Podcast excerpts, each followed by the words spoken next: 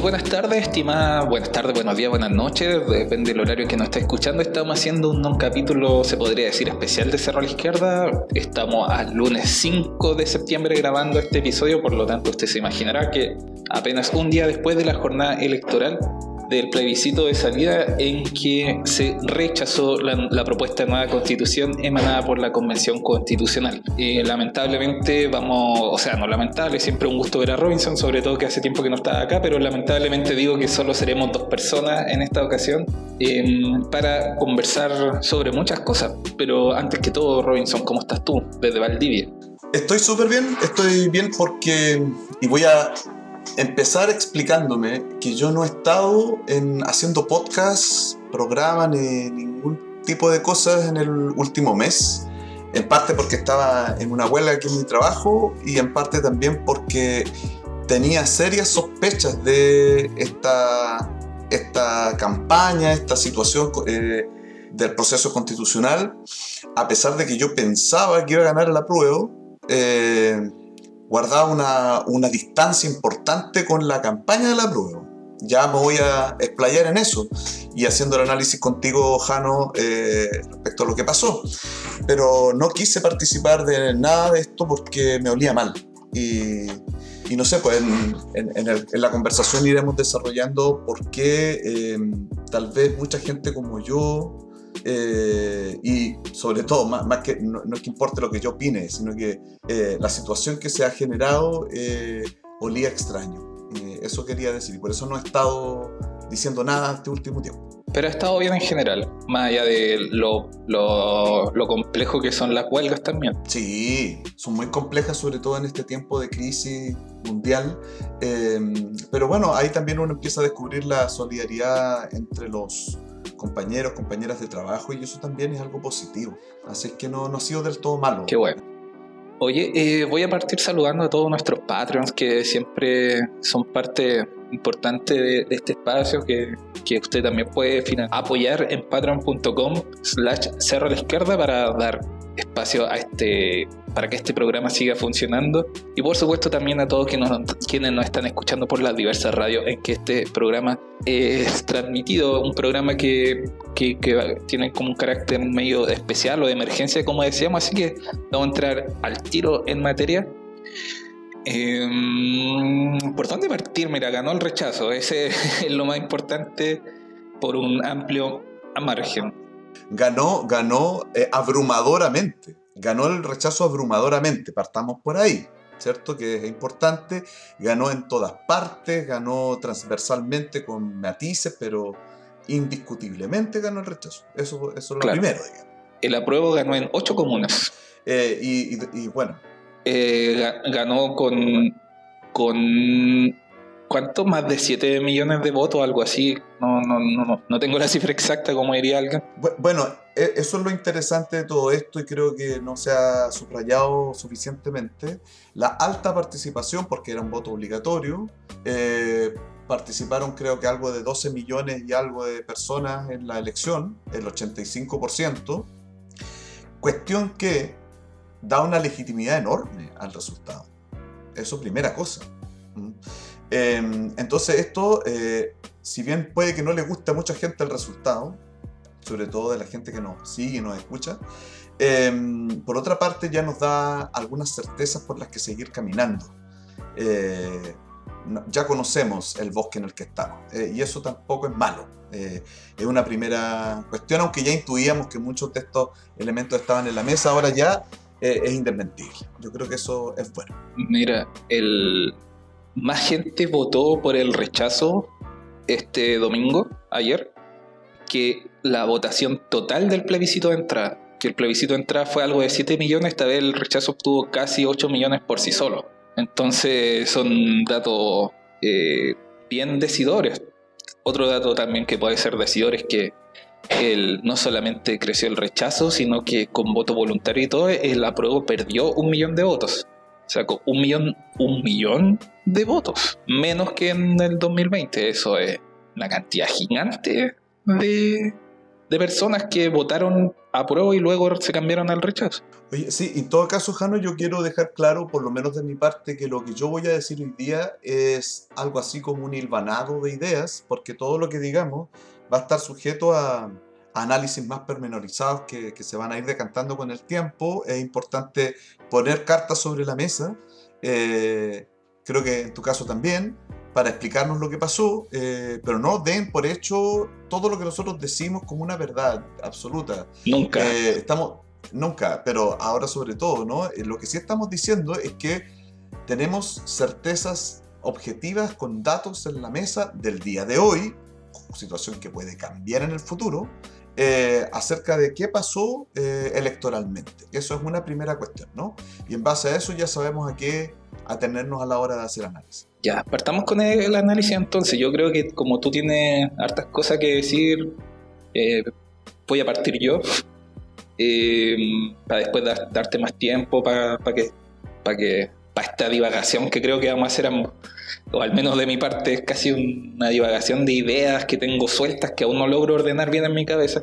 Pero la pregunta que veo, por, por ejemplo, en muchos medios internacionales, es qué pasó, cómo fue este cambio tan grande del 80% de una prueba a una nueva constitución a un 63% de rechazo a, la propuesta de nueva constitución. Y son varios temas, pues quizá siempre está la tentación de irse por el camino más fácil, de echarle la culpa al empedrado o a, o a la contraparte, que, que por cierto muchas de las cosas que se dicen son ciertas, eh, hubo una campaña real de, noticias falsas, pero quizá eh, descarnada. Había un, medio español que decía que quizá era la, campaña de noticias falsas más brutal que de la que se tenga registro el último tiempo. Em, también es cierto que todos los medios de comunicación, absolutamente todos los medios de comunicación hegemónicos, la prensa escrita, radial y, por cierto la televisión, estaban cuadradas con el rechazo y eran medios del rechazo. Eh, de la misma forma también es cierto que el gobierno no hizo nada para revertir esa situación.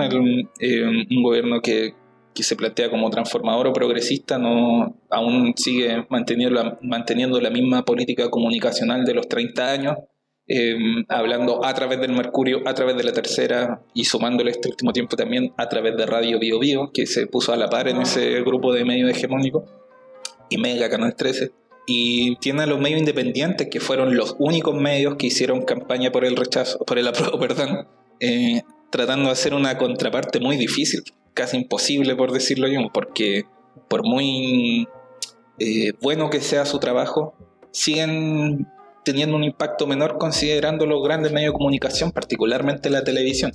Y bueno, este gobierno permitió que todo se diera así, no intervino. yo creo que este gobierno debía haber hecho campaña por el apruebo, yo, eh, abiertamente, no asumir esa política de no intervención, obviamente no con recursos públicos, pero sí em, en temas políticos. Pero yo creo que el motivo principal de este resultado es la absoluta desconexión que existió con la población por parte de quienes trabajaron tanto en la campaña del apruebo, pero también en la convención constitucional. Em, se centró la campaña, o sea, la información en temas como la plurinacionalidad, como la paridad de género, que, son importantes, pero que claramente no lograron hacer eh, match, como se dice ahora, como dicen los jóvenes, eh, con la clase trabajadora, con la población incluso en comunas de, mayoría, de pueblo originario como Tirúa, donde ganó ampliamente el rechazo. Significa que en los mismos pueblos originarios la idea de plurinacionalidad quizás no es una demanda em, de ellos, sino la devolución de tierras, que es una cuestión que no necesariamente tiene que ser materia constitucional. Em, pero un amigo que va por el apruebo, iba por el apruebo de Los Ángeles, que tenía muchas críticas, me decía, em, que una persona que está haciendo fila en un consultorio ve las noticias y piensa, ¿qué gano yo con la plurinacionalidad? ¿En qué mejora eso mi vida? O no sé, o con, la Defensoría del Medio Ambiente, que, que es una cuestión que yo no podría estar en contra, al contrario, estoy muy de acuerdo, pero se centró el debate solo en eso y se dejaron cuestiones concretas de necesidad básica y urgente de una cantidad muy grande de la población muy fuera del debate. Voy a tengo más cosas que decir, pero para no monopolizar la palabra, em, lo dejo hasta ahí. No sé qué, qué tienes que decir tú, Robinson. Sí, vamos a ir conversando en realidad porque vamos matizando ahí. Eh, sobre las cosas que tú dijiste, porque coincido eh, en, un, gran parte con lo que tú dijiste. Eh, respecto al gobierno, por ejemplo, hay, hay, varias posibilidades de entrar a esta discusión. Una de esas es el rol del gobierno. ¿ah? despejemos eso. El mismo George Jackson al inicio de este gobierno dijo que esta etapa de transformaciones que significaba el gobierno de Boric Em, se amarraba de alguna manera al proceso constitucional. Él mismo puso esa condición nomás empezar el gobierno. Yo creo que ahí está el primer error. ¿sí? El gobierno lo que debió haber hecho es gobernar. Y gobernar incluso desde el populismo si era necesario. ¿Por qué? Porque teníamos una condición de crisis económica tremenda que está viviendo eh, sobre todo las clases trabajadoras, los sectores populares con mayor fuerza, eh, yo coincido con Pamela Giles en este, en este punto, coincido con ella cuando decía el sexto retiro. El sexto retiro y su, digamos, su defenestración por parte del neoliberal Marcel eh, y con ello todo el gobierno, eh, empezó por hundir al gobierno en su campaña por aprobar la constitución. Yo creo que efectivamente ahí se cae en un terreno que tú anunciabas, Jano, de, medias tintas, ¿no? Como que se sabe de que el gobierno está por el apruebo, pero no terminan de hacer campaña por el apruebo. Yo coincido contigo, si iban a, jugársela, como dijo Jackson, del todo por el todo con esto, tenían que haber salido con todo entonces. Ahora bien, creo que en ese escenario igual hubieran perdido. Mira, eh, yo creo que una estrategia interesante es lo que podemos ver eh, al comparar la campaña del rechazo con el apruebo, donde el rechazo escondió a todos sus monstruos en el closet. No salió ningún político de la vieja escuela de la derecha, eh, de la centro izquierda algunos. En cambio, ¿a quién ponen en el apruebo? Carol Cariola y Vlado Milosevic. Dos figuras completamente asociadas a este gobierno y a su, y su intento ¿no? por gobernar. Porque en este momento ya es un intento por gobernar.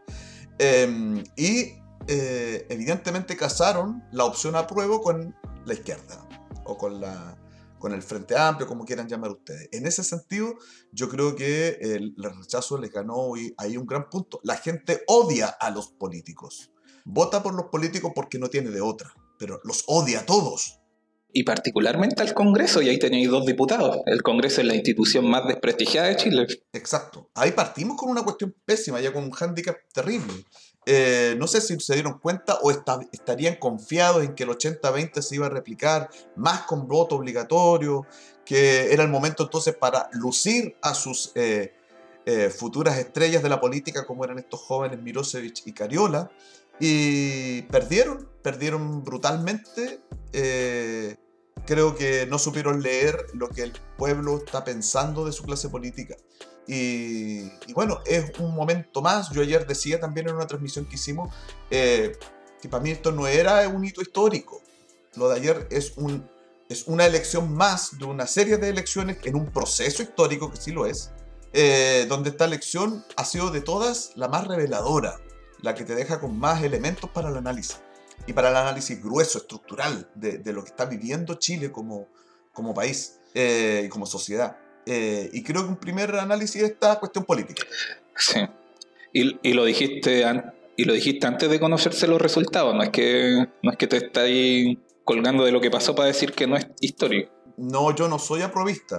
Eh, eh, o sea, puede que a la gente le moleste esto, pero. Y, que en general después de la batalla, no, si yo nunca fui aprobista.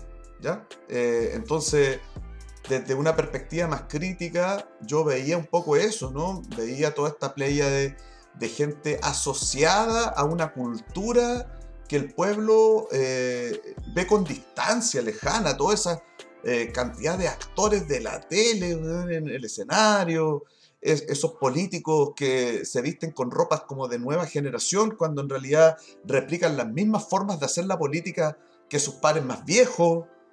Eh, Carlos Cariola no es distinta a Jimena Rincón, es más joven. ¿sí? Puede ser más interesante desde el punto de vista como de que es menos, está menos vista, pero piensa como Jimena Rincón, desde otro lugar, con otra ideología, con otro pensamiento tal vez, pero comparten las mismas maneras de entender las relaciones políticas, sociales de este país. Eh, entonces, porque son clase política. Porque son clase política, exacto. Entonces ahí, gran error. Sí, para complementar aún más tu punto, en la franja del, del apruebo tenía la franja de la DC, la franja del PS, la franja del Partido Radical, pues bueno, Movimientos sociales. Y lleno de políticos, y lleno de políticos, hablando de alcaldes, de diputados. en cambio, en la franja del rechazo tenéis pura que gente con miedo en su campaña del terror, que es real, que no la estamos desconociendo. Sin duda. la mentira y el terror. Pura gente con miedo. Sí. Gente mintiendo también pero, pero personas no asociadas al, establishment, a la elite, y a lo más figuras de la tele como Christian Barker, que sería como lo más como mainstream que puede ser, pero hasta ahí llegaba. El, hecho es que em, de alguna manera se sentían tan confiados en el 80-20, en el proceso constituyente y tal, em, haber ganado también las elecciones en diciembre.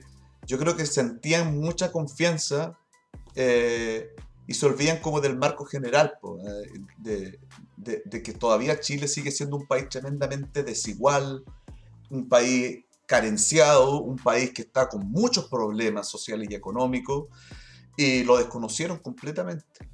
Se confiaron en, en eso. Esa les ganó las ganas de. ganó, perdón, les venció las ganas de figurar. Claro. Y de querer estar asociado a lo que daban por hecho sería una victoria y así potenciar su imagen por ambición política. Exacto. Chile está cambiando muy brutalmente. Y con esto no digo que Chile se está derechizando, porque yo no creo que todo el voto del rechazo sea un voto de derecha. Sin duda hay un, Para nada. Hay un importante componente que puede ser la misma votación de Cast, del cuarenta y tantos por ciento, más otro poco de Parisi no todo París y tampoco, pero una parte importante y así otros poquitos. Pero, a ver, eh, hay un parte importante del pueblo que se siente lejano a estas propuestas del progresismo, que no se siente parte de ese progresismo. Y eso ya es otra lectura, saliendo un poco de lo político coyuntural que, que, que ahora yendo a la cuestión más, más gruesa, alguien dijo por ahí ayer en la noche que moría la izquierda identitaria. Y es bien interesante esto porque muchos de ellos se han restado a, este, a esta discusión, a esta reflexión acerca de lo que significa la izquierda identitaria y, qué habría al otro lado si no es identitario entonces. Em, yo creo que ahí hay un, un juego interesante eh, que también está, no sé si perdiendo, pero está retrocediendo fuertemente. No podemos sostener los discursos de la transformación en base a las identidades. No todo es feminismo, no todo es ecologismo, no todo es plurinacionalidad. A ver, una persona mapuche de Tirúa, una mujer mapuche de Tirúa, ¿cierto? Eh, es una persona compleja. No es, sola, no es solo una mapuche, ¿sí? Es una persona que tiene carencias de vivienda, de salud, de educación, de trabajo mal pagado, precarizado, y de alimentación. De alimentación, de una serie de cosas, y que todo eso además influye con cuestiones culturales, con la influencia de la religión, de, una, de una serie de cosas. Las personas son complejas y solamente dibujarlas en torno a una cuestión identitaria le resta, le, resta posibilidades al análisis. Eh, entonces, cuando la izquierda se cierra solamente en ciertos eslóganes y discursos porque cree que eso eh, resuelve un poco eh, la forma de llegar a las personas, hoy día nos damos cuenta que es totalmente lo contrario. Y que en el centro de cualquier proyecto de izquierda debe estar primero, creo yo, o no sé si primero, pero debe ser central, eh, las relaciones materiales de la vida, antes que cualquier otra cosa. O sea, volvamos a, las bases, así nace la izquierda. Exacto, que también se acompaña de estas otras reflexiones en torno al, feminismo, al ecologismo, por supuesto. Yo no estoy por desterrar esas discusiones, por supuesto que no, pero creo que se olvida lo fundamental, que es eso. Eh, los proyectos políticos de izquierda hoy día no están hablando de aquello. Se olvidaron de, de la lucha de clases, para decirlo en cristiano, o no cristiano. claro, de las condiciones materiales de existencia. Oye, eh, ayer estaba acá en, el centro de Concepción, eh, estoy en Concepción, no lo dije al principio, eh, y pasé por la celebración de la gente del rechazo. Uy, qué miedo. Y no, sabes que yo esperaba encontrarme con con foribundos derechistas, ultraderechistas y bien lejos de aquello, mucho, mucho repartidor había que andaba trabajando de, aplicaciones de delivery, eh, gente que estaba con sus carritos de comida, personas con triciclo que transportaban, eh, no sé, cosas, no me fijé, mucho micrero, eh, muchos vehículos de no alta gama, que no era gente cuica evidentemente, lo que había ahí era pueblo, clase trabajadora. Clase trabajadora, ¿no? Que es lo, o sea, lo que yo vi gente que estaba celebrando el rechazo, no gente que fue a votar solamente. Bueno, lo, lo, revela también un poco la estadística que hoy día la Universidad de Chile, un grupo de investigadores de la Chile sacó en torno a, la, a los quintiles y cómo habían votado los quintiles esto en base a la... Por comuna. A, la, a los votos por, por comuna, ¿no es cierto? Claro. Y evidentemente las clases más bajas más ganan el rechazo. Es interesante. El progresismo es un proyecto de las clases medias y altas. De las clases altas, ni siquiera tan clases este medias. no, sí, clases medias también. Eh, el, eh, eh, el, gobierno Boris le habla a esos sectores. A lo que se ha caricaturizado como ñuñoa, ñuñoísmo. Claro, al ñuñoísmo, por no decir ñuñoa, que mala onda, porque pobre, pobre ñuñoa, muy mala onda. o sea, igual ya me da pena. Muy mala onda. Sí, nada que ver. Si yo lo, por eso dije caricaturizado. porque es clase media, media, media de verdad. O sea, profesionales, liberales, que nunca han tenido un problema económico ni lo tendrán. Eh, pase lo que pase en este país, esa gente no va a sufrir, aunque gane el rechazo o lo que sea. Más sin embargo, la gente, clase trabajadora, lo pasa mal igual. Y como lo pasa mal, y mañana puede sentir que la derecha no le da respuestas, el día de mañana va a votar por el Partido Comunista. O por la ultraderecha o por la ultraderecha o por quien venga. Entonces ahí hay un tema importante. No es que esa gente sea ideológicamente afín a nada. Simplemente está poniendo sus condiciones materiales de vida y existencia adelante de cualquier otra cuestión de índole identitario, político, ideológico. Eso tiene también una discusión, no digo que yo estoy tratando de hacer aquí como una también una caricatura o una definición muy pedestre, eh, justamente lo que no hizo la constitución que al leerla parecía un paper de universidad. Entonces yo me imaginaba a la de sociología. Exacto, o de los, bueno, de, ecologismo, de lo que sea, o sea, el capítulo de medio ambiente, perdóname, o sea, incomprensible. Entonces, eso uno se pone en los zapatos de cualquier señor del campo y esa cuestión es indescifrable para él. Entonces... Es chino. E, exacto, porque está hablando eso a un sector de la población que excluye a los pobres. Esto es súper delicado porque el progresismo también, en este país por lo menos, excluye a las clases trabajadoras y sectores populares. No los incorpora. Y, los incluye cuando quiere que sean parecidos a la clase media. Que se adapten, pero que se adaptan a cómo son la clase media. Y que adapte sus valores, sus formas de vida y todo. Su lenguaje. es todo. Entonces, es loco lo que pasa en Chile con eso. Es, un país que es discriminador hasta en sus sectores progresistas. Por eso, por ejemplo, gente como yo, yo no me declaro progresista, yo no soy progresista. Creo que ha quedado claro. Bueno, nadie... Eh, no, pero eso yo lo he dicho hace mucho tiempo. Por eso, y nadie en este espacio lo es. De, hecho, dedicamos no, de hecho, grandes capítulos a hablar del progresismo de manera muy crítica porque lamentablemente se tiende a confundir izquierda con progresismo y no es para nada lo mismo. Sí, por eso es que es importante decirlo cada cierto tiempo por subir a alguna persona que nos escucha en este podcast, señora, señor, joven colegiala, que eh, pueda pensar que aquí está hablando con gente de la prueba. Sí, muchos de, aquí de Cerro a la Izquierda eh, apostaron también por reforzar ese, ese avance ¿no? que era la prueba, en términos, digamos, políticos, otros no lo hicimos. Lo planteé siempre en este mismo espacio como una forma de cerrar un ciclo, el ciclo del pinochetismo. Yo, mm. yo esperaba que ocurriera si yo voté a prueba y yo quería que ganara la prueba. Sí, sí, sí. Claro, claro. Y está muy bien, sí. De hecho, y me siento que fue una derrota también para mí. No, no, bueno. No me estoy desligando de aquello. Pero no es una cuestión personal también. Eh, el, el punto es que hay una lectura que hacer que tiene varios, varios niveles, por llamarlo así, ¿no? Eh, que desde lo más político-coyuntural que hablábamos de, lo, de las figuras, ¿no es cierto? Hasta cuestiones estructurales de cómo la sociedad chilena está evolucionando y no siempre para donde creíamos que evolucionaba, ¿no? Entonces es una derrota del progresismo más que de la izquierda, podrías decir. Yo creo que sí. Sí. Yo creo que, que sí. Ahora, también de la izquierda, o de gran parte de la izquierda, incluso de esos sectores que votaron nulo o abstención. abstención activa. Que no llegó ni al 2%. Eso también, o sea, esas son campañas que siempre están fracasadas desde, desde que empiezan, ¿ah? pero bueno, eh, quienes apostaron por eso también. Eh, hubiera sido interesante si, por ejemplo, sectores de izquierda hubieran eh, tomado las banderas del rechazo. Para hacerlo más difícil todavía.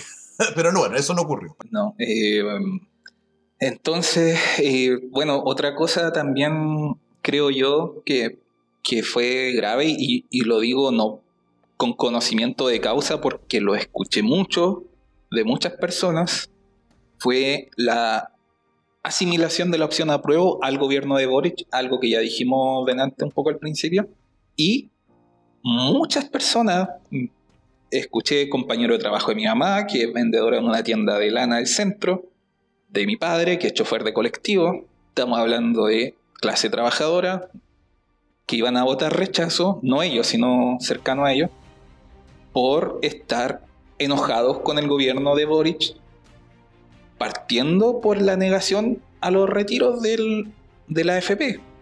Para mucha de esa gente fue una desilusión total. Se optó por la tecnocracia neoliberal de apostar a, a no aumentar la inflación, que, sin duda que es verdad, si no digo que no vaya a haber inflación, pero inflación hay también ahora, y va a haber igual, eso es lo que quiero decir, y estaba en una coyuntura especial, pues, weón. De repente tenéis que hacer sacrificios como ese, incluso que haya un poco de inflación, pero que tener a la gente contenta para salvar la opción que estáis eh, apostando, que es el triunfo de la prueba, weón. Que eso también se hizo. Sí. Yo, yo más, que contenta tener a la gente tranquila, porque en realidad los retiros no iban a dar tampoco una solución definitiva, si no estamos diciendo eso, pero por lo menos tranquilizarían el cotidiano, ¿no? Es que, lo que pasa, Robinson, es que hay gente que lo está pasando muy mal. En Chile hay gente que, que no tiene cómo llegar bien a fin de mes, que está endeudadísima hasta las cachas. Así es. Que, perdón la expresión, eh, se me sale a veces. Sí, trato de controlarlo, pero a veces se me sale. Muy endeudadísima para nuestro gracias. Eh, que está con problemas de de abastecimiento de alimentos porque están muy caros. ¿Cachai? Entonces hay gente que lo está pasando mal y esa fue la gente que votó rechazo porque el discurso de la nueva constitución no les hizo sentido. Claro. Sí, porque además eh, hay que pensar, y esto por ejemplo uno lo escucha mucho en los militantes frente amplistas o cercanos, muy cercanos al gobierno, los denominados arbolitos que siempre les decimos acá en Chile, eh, como diciendo, no, es que esto no se trataba del gobierno, mira, quieras que no, eh, la discusión política es política. Y, se asociaba, sí o sí, en una opción binaria, rechazo o apruebo, ¿cierto? Eh, con los sectores políticos tal cual los conocemos. O sea, esto es indefectible. Si tenía que pasar, entonces, es lo que dices tú, Jano. O se ponían derechamente de cabeza a hacer ganar el apruebo, ¿sí? Con toda la salvedad de no meter las manos y todo lo que sabemos.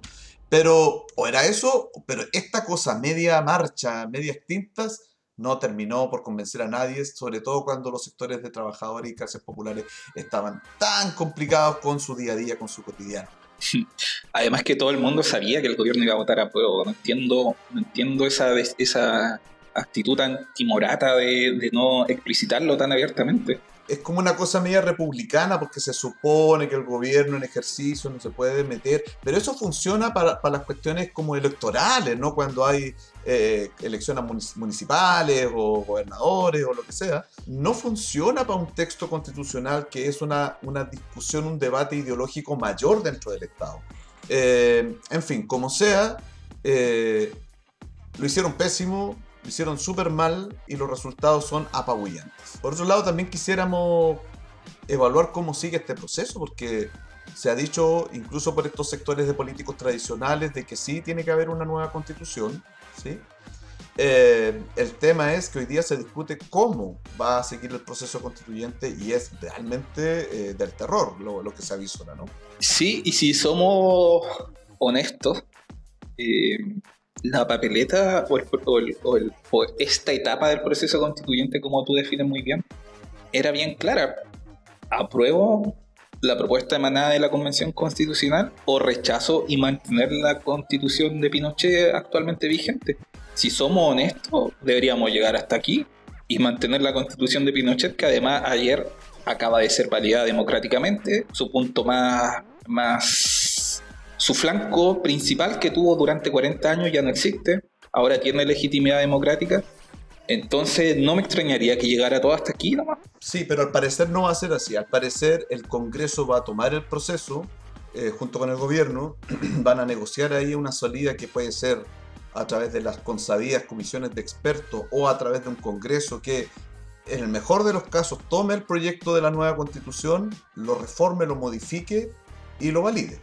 Eh, no sé cómo, si con una elección, con un plebiscito de nuevo, con qué. Y además se dijo ayer, ¿no? en un plazo acotado.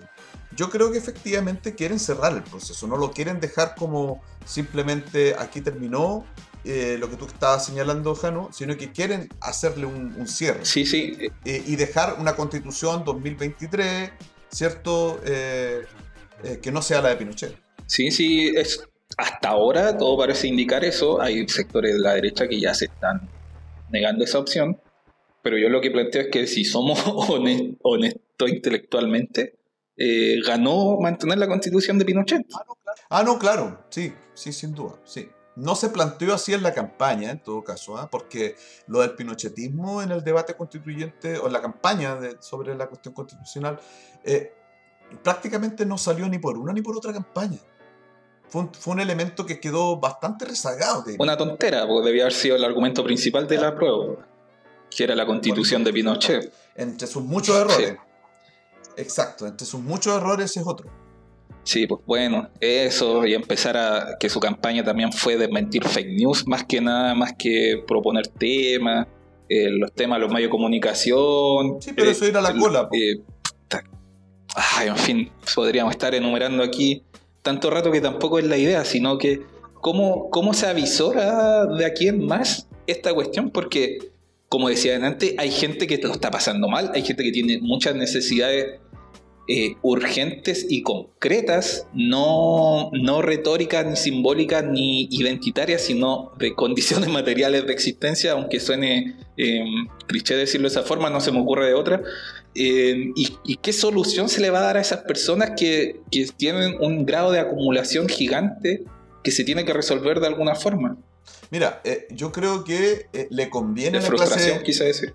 Ah, eh, yo creo que la le conviene a la clase política una que sean ellos los que le den solución a la, a la crisis. ¿Sí? Entonces, quedaría muy bien, estoy viéndolo desde su perspectiva, que ellos digan la convención fracasó, ven nosotros los políticos que sabemos de política, los profesionales, ahora vamos a arreglar esta cuestión y le vamos a dar un punto final. ¿Sí? Quedar, ellos, según su perspectiva, quedarán muy bien porque son los resolutores del conflicto.